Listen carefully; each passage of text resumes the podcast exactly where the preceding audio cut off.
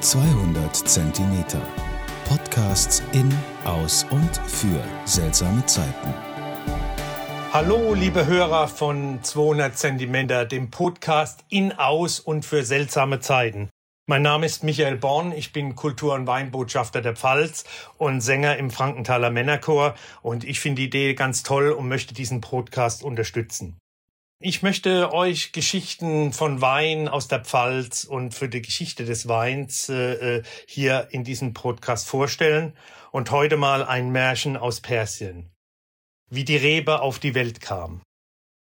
Es wird erzählt, dass einst ein mächtiger Schah lebte, der Herrscher von ganz Khorasan.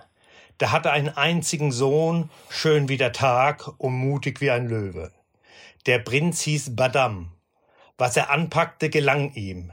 Den größten Ruhm aber erwarb er sich als Bogenschütze. So einen Schützen hat Korazan nie gesehen. Einmal trug es sich zu, dass der Schah mit seinem Sohn und seinen Visieren im Garten lustwandelte. Da stürzte zu seinen Füßen ein Adler nieder, um dessen Hals wand sich eine giftige Schlange. Wer befreit den Vogel von der Schlange? rief der Herrscher. Ich, Vater, wenn du erlaubst. Der Prinz hob den Bogen, spannte ihn, schoss den Pfeil ab und traf die Schlange direkt in den Kopf. Tot sank sie zu Boden. Der Adler aber spannte die Flügel, zog einen Kreis über die Versammelten und verschwand in den Wolken. Nach Jahr und Tag befand sich der Schah mit seinem Sohn und seinen Visieren abermals im Garten. Gerade hatten sie sich auf dem Teppich niedergelassen, da kreiste über ihnen ein großer Adler ließ ein paar Samenkörnchen fallen und verschwand wieder in den Wolken. Verwundert rief der Schah, das gewiss, der Adler den Badam damals gerettet hat. Er bringt uns ein Geschenk, seht den Samen aus.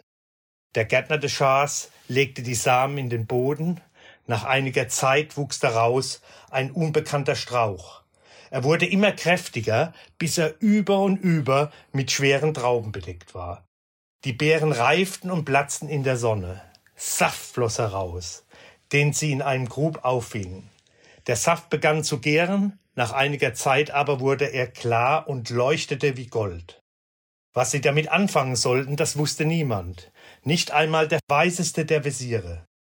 Doch gab er den Rat, das unbekannte Getränk einen zu Tode Verurteilten zu reichen. Der Gefangene trank den ersten Becher aus und verzog das Gesicht. Er leerte den zweiten Becher und fing an zu lächeln.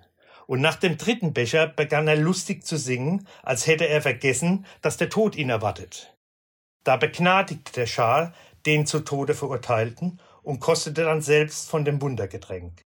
So kam die Weinrebe auf die Welt.